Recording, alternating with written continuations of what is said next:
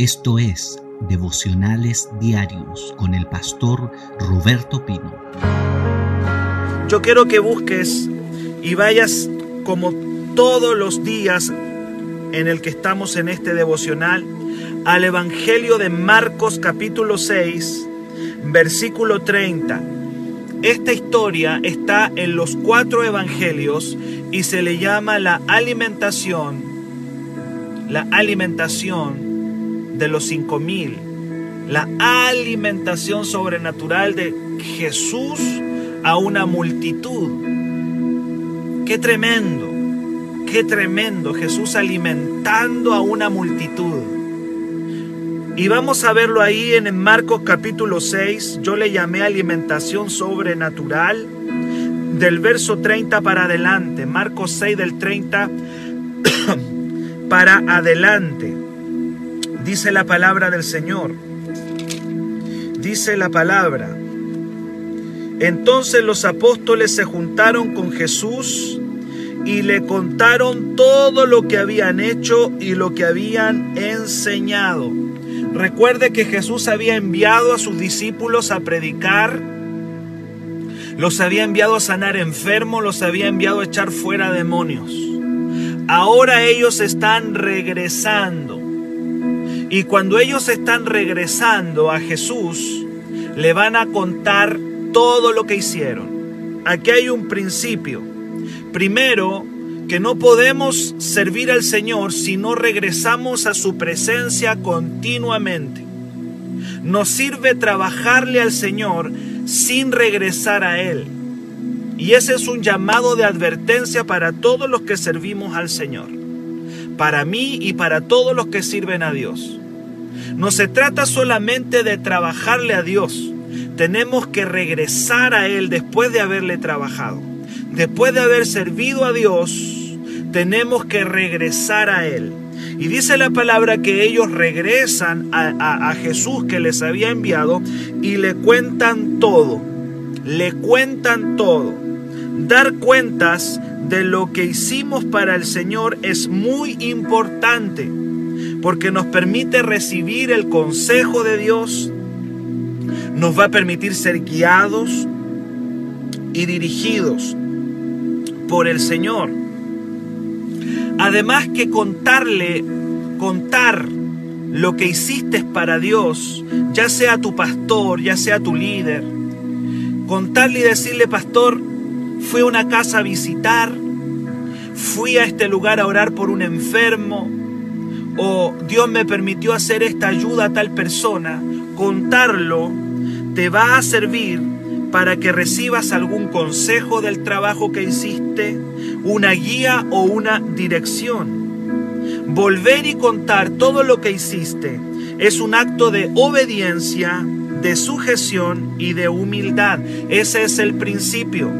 No puedes trabajarle a Dios y no contarle a tu pastor o a tu líder de qué fue lo que tú hiciste. Por eso es que trabajamos en orden. Jesús los envía a predicar, los envía a echar fuera demonios, los envía a sanar enfermos, pero ellos regresan al que los envió y le regresan a dar un reporte, a decirle, Jesús, esto fue lo que ocurrió. Yo me imagino que ellos estaban eufóricos, alegre por todo lo que el Señor hizo. Que, pero es muy importante el principio. Hay que regresar a contar qué fue lo que sucedió, porque luego que tú cuentas lo que sucedió, entonces eh, Jesús, el pastor o el líder, te puede enseñar te puede decir, mira, sí, esto está bien, esto lo hiciste correcto, esto no anduvo muy bien, por aquí la cosa no, por aquí te equivocaste, aquí hiciste algo que quizás no andaba bien. Es muy importante aprender a dar cuentas cuando alguien te envía. Y hay muchas personas que quieren servir al Señor, pero así nomás, nada, sin darle cuenta a nadie. Si yo voy nomás, unjo, yo voy, agarro aceite, pastor, y oro por tal persona, no importa. No, es importante regresar al que te envió y dar cuenta. No va a faltar el que va a decir, bueno, me envió el Señor. Eso no es así. En la iglesia hay un orden.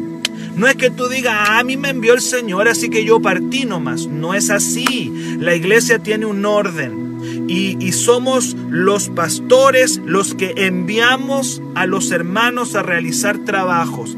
Ahora, si tú sientes en tu corazón hacer un trabajo, ir a un lugar, evangelizar, predicar, tienes que aprender a ir bajo la cobertura de tu pastor y luego que terminas el trabajo, tienes que aprender a dar cuentas, porque eso te va a mantener bajo la guía y bajo una dirección correcta. ¿Y de dónde estoy viendo esto? Bueno, lo estoy viendo aquí en la palabra. La palabra dice que los apóstoles regresaron a Jesús y le contaron todo lo que habían hecho y no solamente lo que habían hecho, sino que también le contaron lo que habían enseñado. Jesús le puede haber dicho, miren muchachos, lo que enseñaron quizá no estuvo bien o lo que enseñaron estuvo correcto. Qué importante es estar bajo una cobertura espiritual. Qué importante es trabajar bajo una cobertura, hermano. Qué importante es dar cuenta. Qué importante es aprender a ser humildes. Porque hay muchos, muchos que quieren servir a Dios, pero a la buena de Dios, sueltos. Y yo quiero decirte que eso no funciona. Tienes que trabajar bajo cobertura. Alguien tiene que enviarte de parte del Señor, pero te envía un hombre de Dios, una mujer de Dios, y luego tú aprendes y regresas y das cuenta del trabajo que hiciste. A algunos no le gusta, porque hay gente que eh, eh, es más rebelde que otra, pero hay otros que no tienen problema en decir, mi pastor me envió, entonces yo le voy a dar cuenta de lo que hice y le voy a dar cuenta de lo que enseñé. Y yo en este devocional Jesús, yo te dije, vamos a aprender principios, principios de Jesús, principios espirituales. Y luego dice la palabra, dice la palabra, dice, y les dijo, vamos venid ustedes aparte a un lugar desierto y descansen un poco. Oiga bien esto, escuche bien. Hay veces que el ministerio provoca cansancio. El ministerio, el servicio a Dios, provoca agotamiento físico. El servicio al Señor muchas veces provoca agotamiento mental, agotamiento espiritual. De hecho, yo estudié una carrera que tenía ramos de psicología y ahí nos enseñaban de que los psicólogos, por escuchar tantos relatos negativos, por escuchar tantos relatos de la gente, tanta carga, ellos necesitan los terapeutas, los psicólogos necesitan también descanso. ¿Cuánto más los que predican la palabra, los que echan fuera demonios, los que sanan enfermos, necesitan un tiempo de descanso? De hecho acá es Jesús el que les dice muchachos, ahora es tiempo de descansar. Hay algunos que se creen súper espirituales y dicen, no, en realidad yo no necesito descansar, yo no necesito porque tengo al Señor, así que a mí no, a, mí no me vengan con eso de descanso. Eh, otro dice por ahí, en Dios no hay descanso. Hermano, aquí estamos viendo que Jesús, es Jesús el que le dice a sus discípulos, muchachos, tienen que descansar. Ustedes estuvieron echando fuera demonios, sanando enfermos, eh, predicando y están regresando. Y por eso les dice, Jesús les dice, vengan muchachos aparte, vamos a un lugar desierto y descansen un poco, porque eran muchos los que habían, los que iban y venían, de manera que ni aún tenían tiempo para comer. Escuche bien, Descansar no es poco espiritual. Para Jesús era necesario que su equipo detuviera sus actividades para irse a un lugar de retiro, para irse a un lugar de descanso, para irse a un lugar solitario. No pienses que descansar es poco espiritual. Hay algunas personas que por su religiosidad no pueden aceptar eso porque son religiosos, tienen una mente religiosa. Pero para Jesús descansar no es poco espiritual. Es más, Él llevó a sus discípulos a un lugar apartado. Y hay veces que el siervo de Dios y tú como sierva y siervo del Señor vas a necesitar momentos en retirarte a un lugar y descansar, retirarte a solas, retirarte en lo íntimo, ya sea con, con, con, pocas personas, pero retirarse es importante para recobrar fuerzas, para recobrar fuerzas. Un lugar de retiro, un lugar a solas, un lugar para descansar, porque muchas veces el ministerio y el trabajo en el reino de Dios va a ser fuerte, va a ser duro psicológicamente, espiritualmente, físicamente. Es un desgaste, viene un desgaste. Por eso es importante y el Señor lo tenía en cuenta y le dice, muchachos, vámonos a un lugar a solas para poder descansar. Y yo le doy gracias a Dios porque a lo largo del ministerio que yo he tenido, Dios me ha, me ha regalado momentos para poder descansar. Yo estado todos los días a tiempo completo en esto, sirviendo al Señor, trabajando, alimentando al pueblo de Dios. Y hay momentos que comienzas a sentir un desgaste, un agotamiento y necesitas decir, necesitamos un tiempo para descansar. Pero eso no solamente es para mí, también es para ti también es para ti. Decir, Señor, eh, me siento física, espiritualmente agotado y ¿qué voy a hacer? Me voy a ir a un lugar solito, me voy a ir a un lugar para estar con Dios y poder recobrar las fuerzas. ¿Cuánto me dicen amén? Pero quiero decirte que en el versículo 33, y dice, y se fueron solos en una barca a un lugar desierto. Y se fueron solos en una barca a un lugar desierto. Se fueron solitos. Ahí va Jesús, va con sus apóstoles, dicen, nos vamos a dar un descansito. Ha sido bastante. Hemos estado bastante tiempo eh, echando fuera demonios, sanando enfermos. Vamos, vámonos ahora a descansar un poquito. Pero en el versículo 33 para adelante, la Biblia dice que el descanso fue interrumpido. A veces nuestra planificación en Dios no sale como nosotros queremos. Hay veces que uno planifica. Hay veces que uno es ordenado y dice, vamos a planificar esto, vamos a hacer esto, pero en el, en el ministerio a veces las cosas no salen como uno quiere. Hay veces que yo digo, tengo un plan y digo, voy a hacer tal cosa, pero no me sale como yo quiero. Y dice la palabra que este descanso fue interrumpido. Dice la palabra, pero muchos los vieron ir. los vieron que se iban. A veces el pueblo no entiende el tema del descanso. A veces el pueblo no lo entiende porque el pueblo tiene hambre, el pueblo tiene sed de Dios, el pueblo quiere milagro, el pueblo quiere recibir la palabra. Por eso es que a veces el pueblo no lo entiende. Y dice la palabra, pero muchos los vieron ir y le reconocieron. Y muchos fueron allá de a pie. Mientras ellos van cruzando el lago, y hacen un cruce del lago de una orilla a la otra orilla, el pueblo se da cuenta y lo sigue de a pie desde las ciudades y llegaron antes que ellos y se juntaron a él. Qué tremendo esto. El tiempo de descanso fue interrumpido violentamente. El hambre de Dios en tiempos de avivamiento es impresionante el hambre del Señor, el hambre de Dios.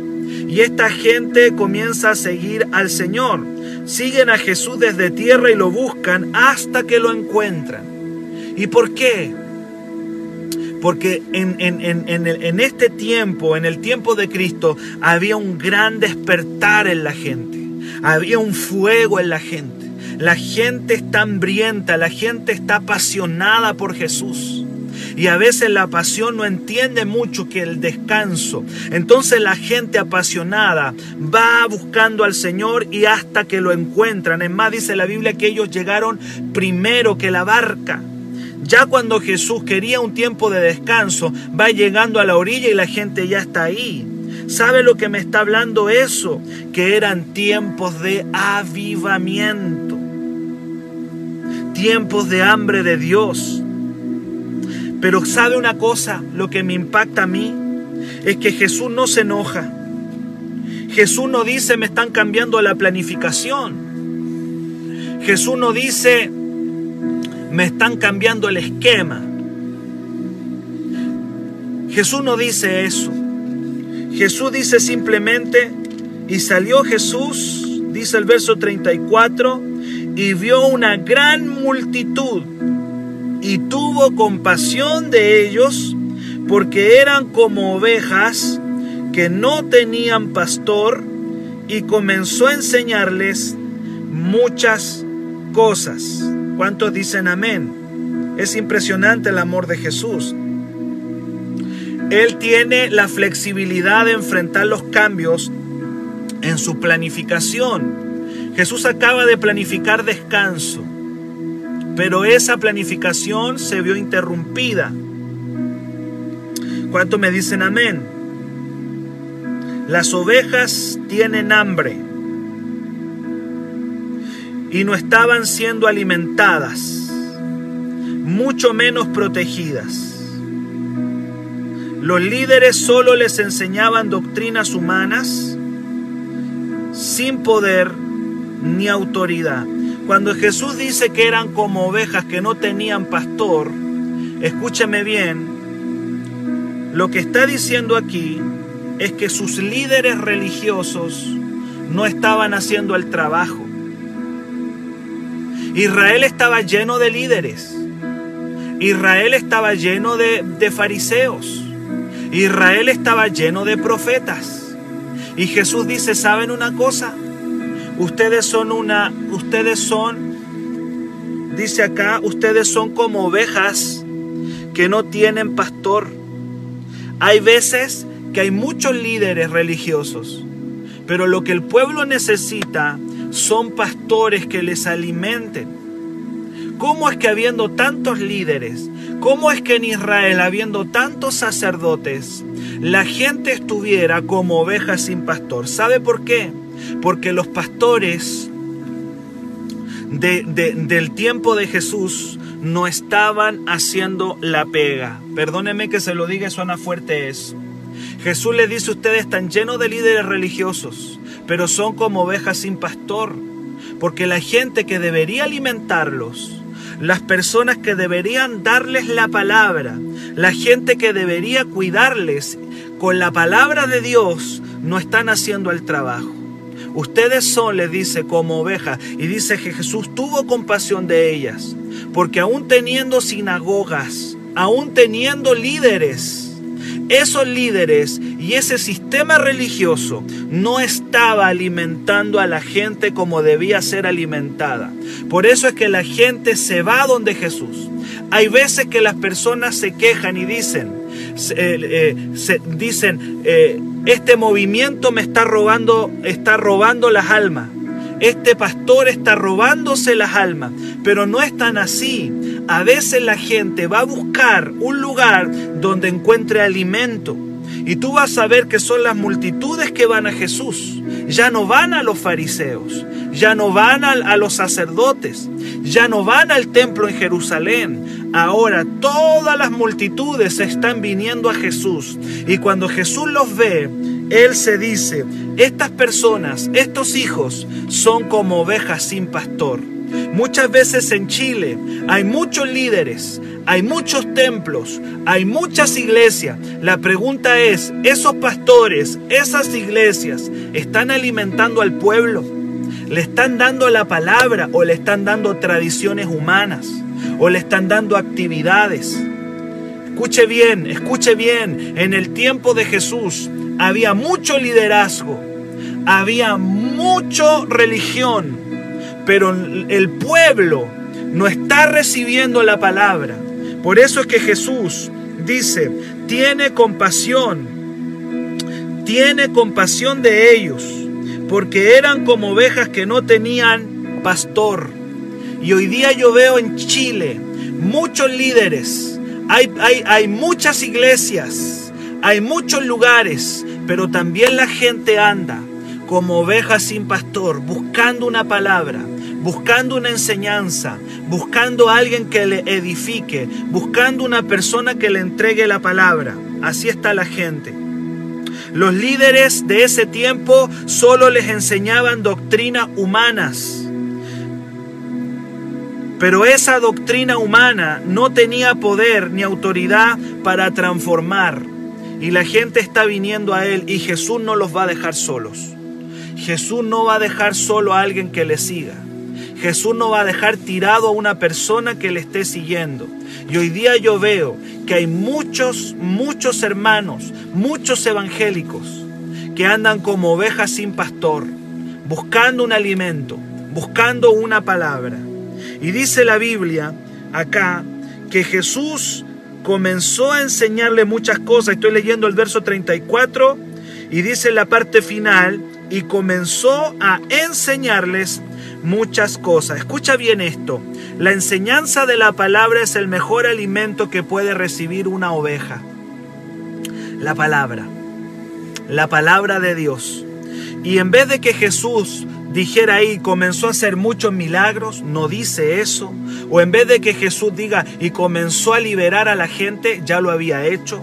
Jesús comenzó a darles lo principal. ¿Y qué es lo principal que necesita una oveja? ¿Qué es lo principal? Lo principal que una oveja necesita es el alimento de la palabra de Dios.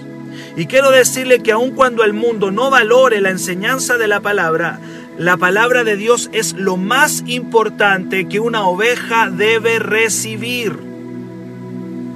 Porque ahí está la raíz para salir de cualquier crisis.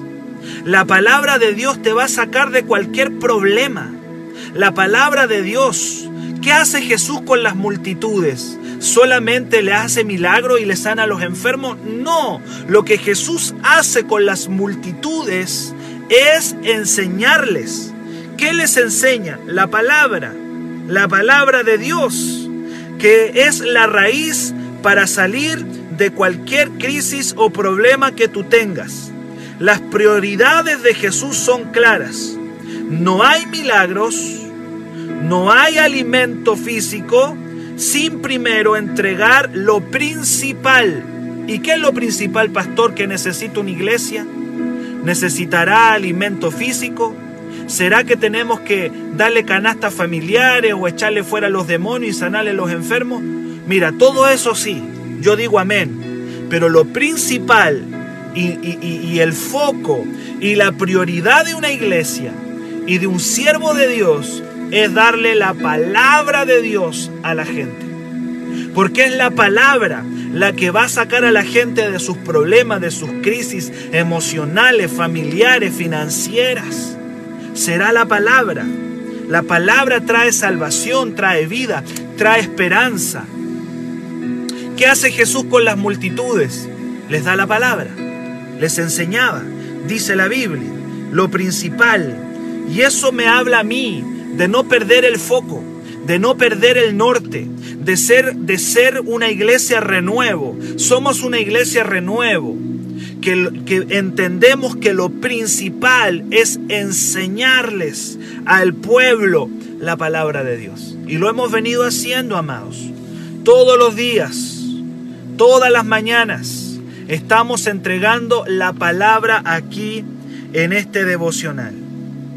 En el verso 35 y 36 dice, cuando ya la era cuando ya era muy avanzada la hora. ¿Se ha dado cuenta que cuando estamos en la palabra la gente no siente el tiempo? ¿Se ha dado cuenta que cuando hay un avivamiento, cuando la gente está hambrienta de Dios, no hay tiempo? No hay, uno dice, se me pasó volando. Y aquí hemos tenido devocionales que se nos pasan volando. Bueno, dice, cuando ya era muy avanzada la hora, la gente no se da ni cuenta. Porque están metidos en la palabra, tienen hambre de Dios. Esa gente tenía hambre de la presencia, hambre de Cristo.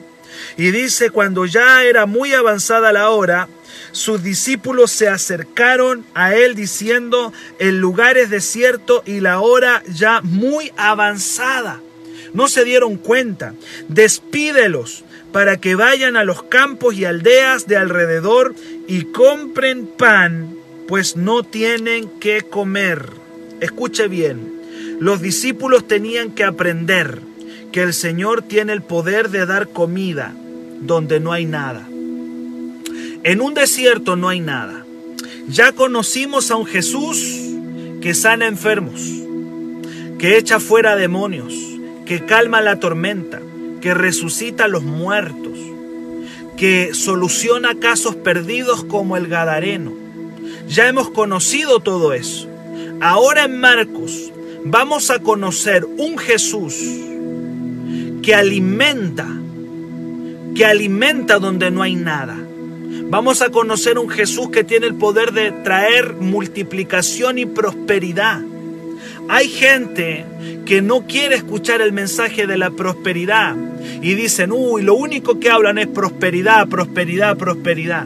Pero aquí tú vas a ver que parte del Evangelio es que el Señor no solamente está preocupado de las áreas espirituales de la gente, sino que el Señor puede abastecer, el Señor puede suplir las áreas financieras y puede entregar recursos económicos, financieros, comida. ¿Qué es más concreto que el pan, que la comida? Y aquí vamos a ver un Jesús que no solamente está preocupado de bendecir el alma y el espíritu, sino un Jesús que también está preocupado de alimentar, de traer abundancia. ¿Cómo es que Dios puede darle comida a la gente donde no hay nada? Donde no hay absolutamente nada. En un desierto, eh, ya la palabra lo dice, un desierto es un lugar donde no hay nada donde no hay nada. Y ahora Jesús le va a enseñar a sus discípulos que no basta con echar fuera demonios, que no basta con sanar enfermos, que no basta con enseñar, sino que también estamos llamados a meter a la gente a un movimiento de bendición, de sobreabundancia el Evangelio es un Evangelio de sobreabundancia. El Evangelio es un Evangelio de bendición espiritual, pero también de bendición material. Cuando una persona viene a Cristo, tiene también que experimentar en su vida la sobreabundancia. Una sobreabundancia que no viene de lo natural, una sobreabundancia que viene de estar con Jesús. Aquellos que están con Jesús, Aquellos que dan prioridad a su palabra, el Señor no los va a dejar pasar necesidad y hambre. No los va a dejar. Si tú le has dado a Dios, si tú te has sentado a escuchar a Jesús, si tú estás apasionado por Dios, si tú eres una persona que está apasionada por la palabra de Dios, el Señor no te va a dejar financieramente. Si tú has puesto a Dios en tu vida en primer lugar, no puede ser que el Señor te abandone en tu hambre, en tu necesidad. Y los discípulos van a tener que aprender eso. Los discípulos van a tener que aprender que el Señor tiene el poder de dar comida en un desierto, que Jesús es un buen pastor, que no dejará a sus hijos tirados en un desierto. ¿Cuánto me dicen amén? Que Él no va a dejar a sus hijos ahí.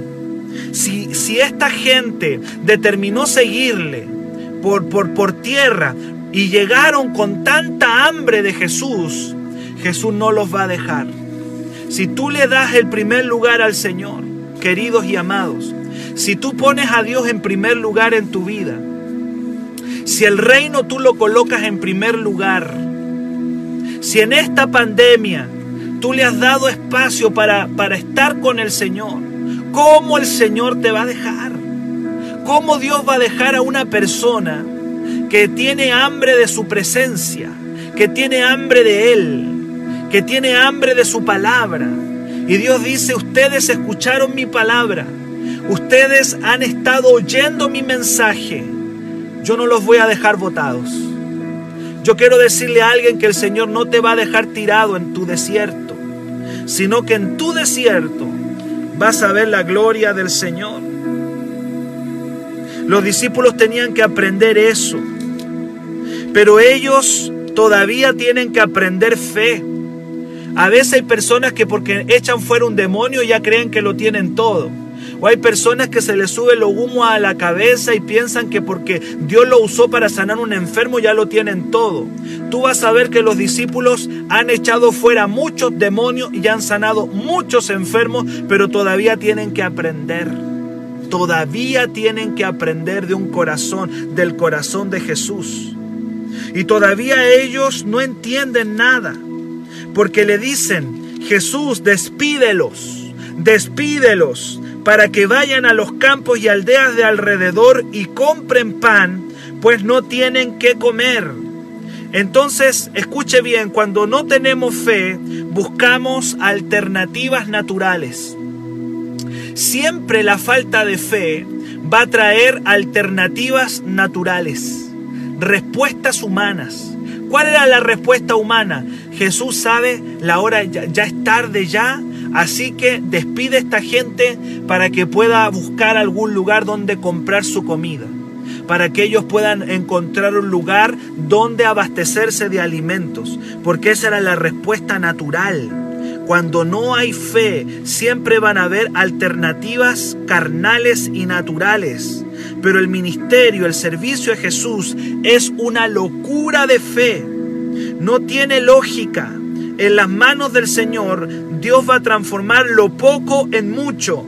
Los discípulos tenían mucho que aprender. Tenían que aprender de fe. No solamente basta con echar fuera demonios, sanar enfermos y predicar.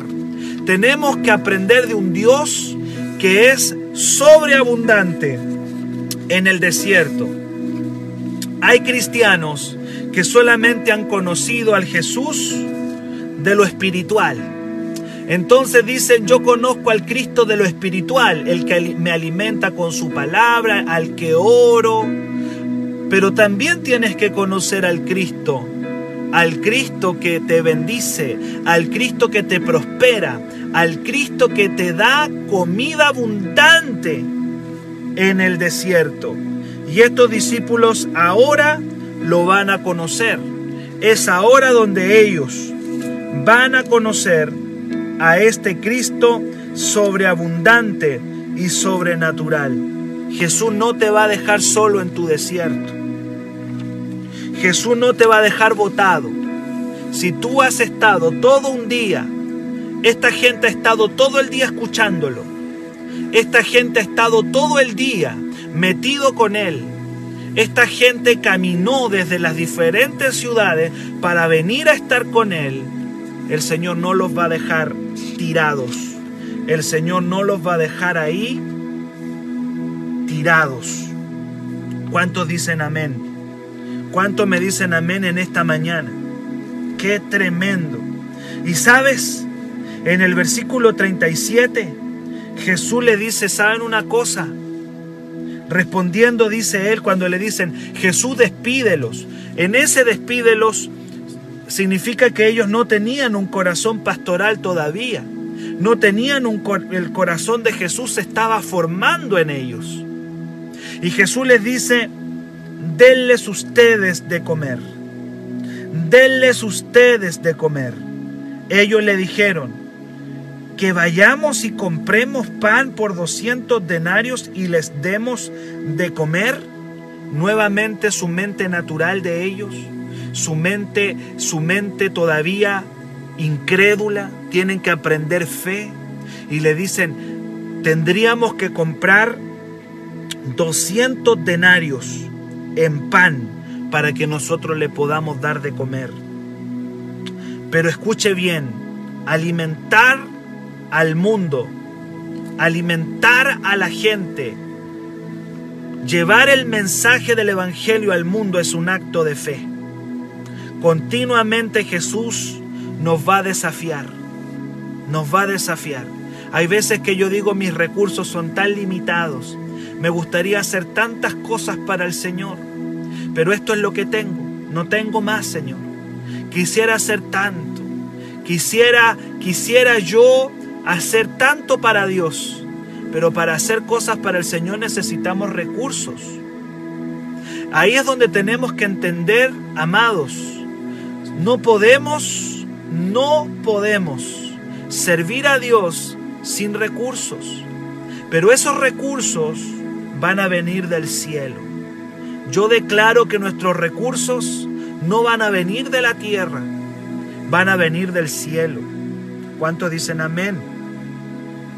Jesús está llevando a la fe de los discípulos a otro límite. En esto Jesús, Jesús, Cristo hace responsable a los discípulos de esa gente. Quiere que entiendan eso. ¿Y sabe lo que tenemos que entender?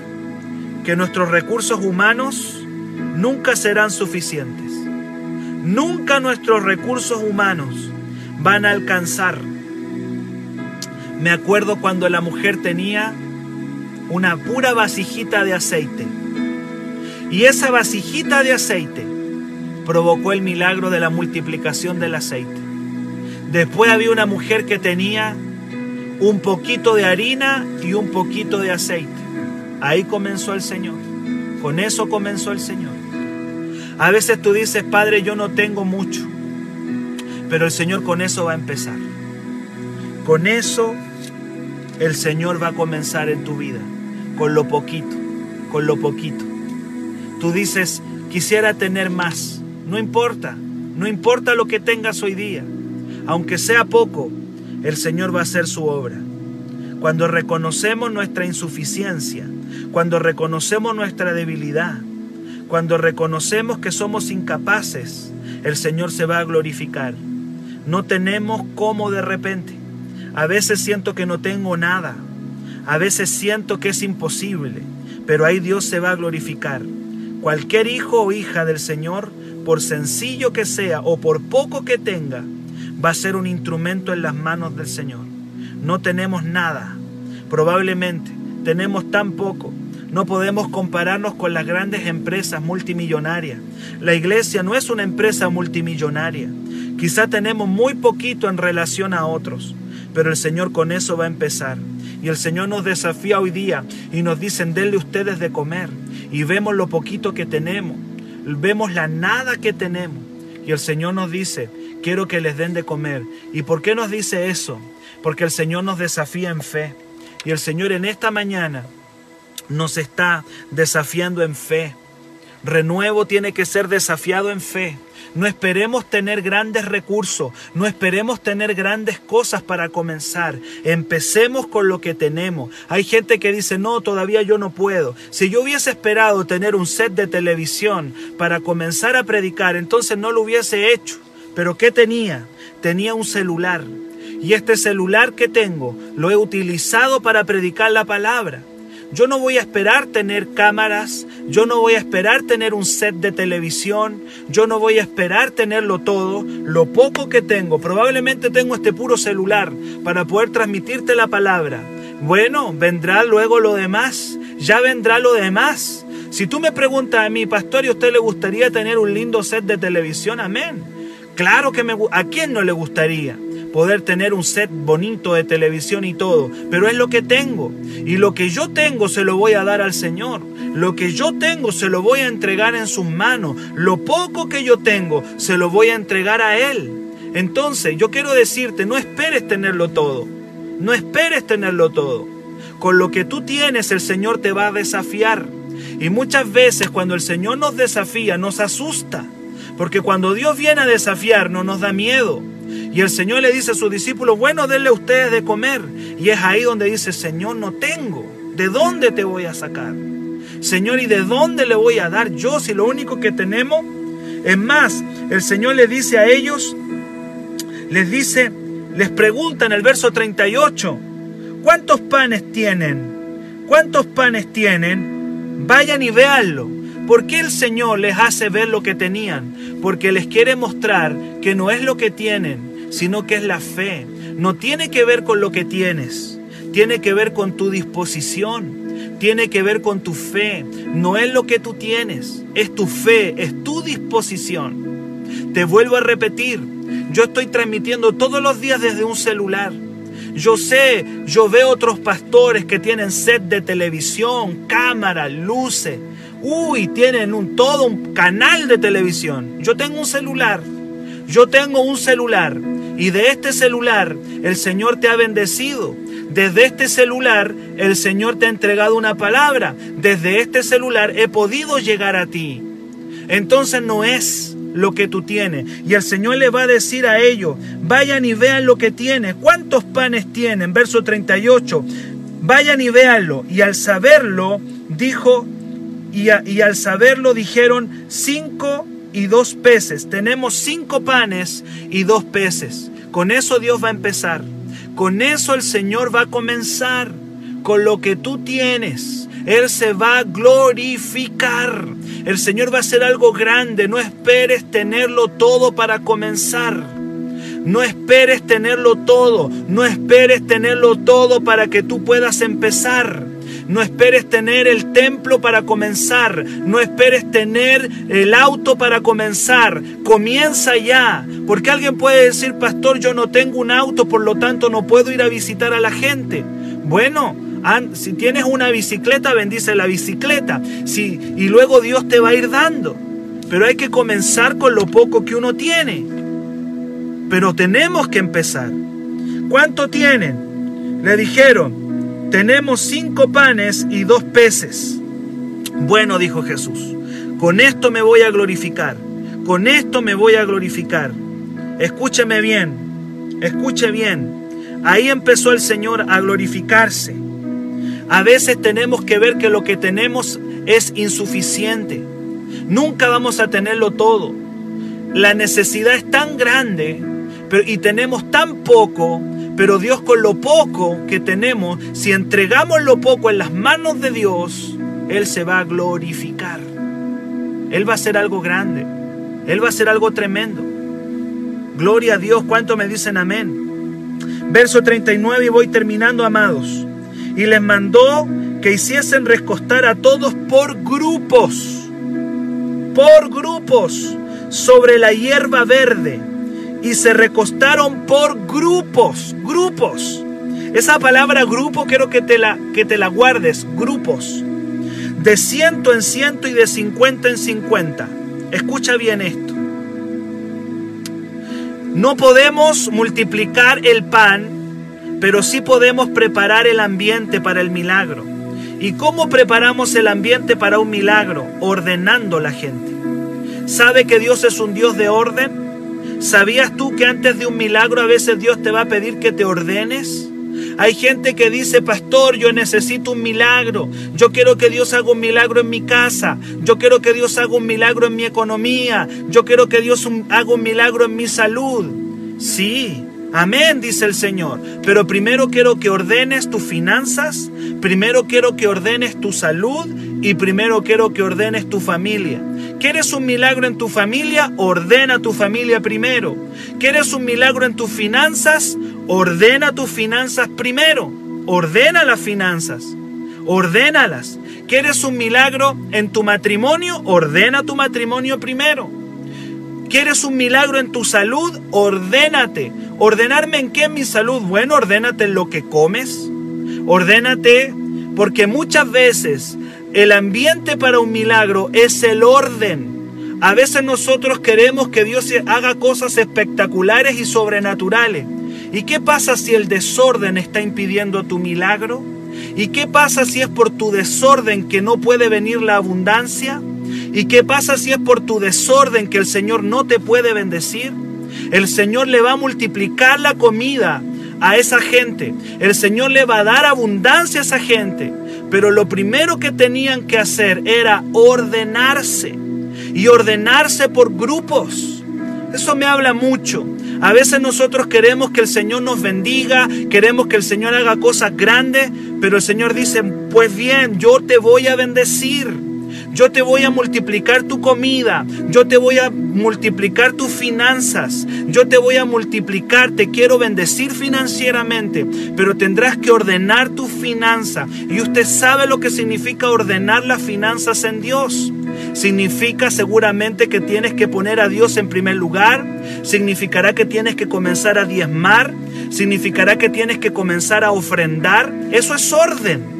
Y a veces queremos que Dios nos bendiga, pero no queremos ordenarnos. Y el Señor le dice a su discípulo, quiero que los ordenen. Yo veo muchas veces que Dios no puede bendecir el desorden. El Señor no puede bendecir en el desorden. Dios dice, yo te voy a hacer el milagro. Yo te voy a, yo te voy a sanar. Yo te voy a multiplicar, yo te voy a bendecir en tus finanzas, yo voy a bendecir tu familia, pero tú tendrás que ordenarla. Uy, qué tremendo es eso. Hermano, qué tremenda es la palabra. ¡Wow! Ordena el ambiente, ordena tu casa, ordena tu matrimonio, ordena tus finanzas. Ordénate. El Señor te quiere bendecir tu economía. El Señor te quiere bendecir tu casa. El Señor quiere multiplicarte pero tienes que ordenar porque Dios es un Dios de orden y no puede bendecirte en el desorden. Yo me imagino el desorden que había ese día. Probablemente había un desorden tremendo ahí. Estaban todos desordenados. Dios dice, ordénense primero y yo les voy a multiplicar. Uy, qué tremendo es eso, amado. Y dice la palabra, y les mandó que hiciesen recostar a todos por grupo y bueno, tenían que ordenarse. Dios va a hacer milagros hasta que te ordenes, amado. Y en el versículo 41 y termino, entonces tomó los cinco panes y los dos peces y levantando los ojos al cielo bendijo y partió los panes y dio a sus discípulos para que los pudiesen delante y repartió los dos peces entre todos. Y comieron todos y se saciaron y recogieron de los pedazos doce cestas llenas y de lo que sobró de los peces. Termino diciendo lo último y aquí termino el devocional hoy. Bendice lo poco que tienes. ¿Qué hizo Jesús con esos cinco panes y esos dos peces? Los bendijo. Los bendijo. La palabra bendecir significa bien decir o hablar bien. ¿Cuál es el problema que tenemos?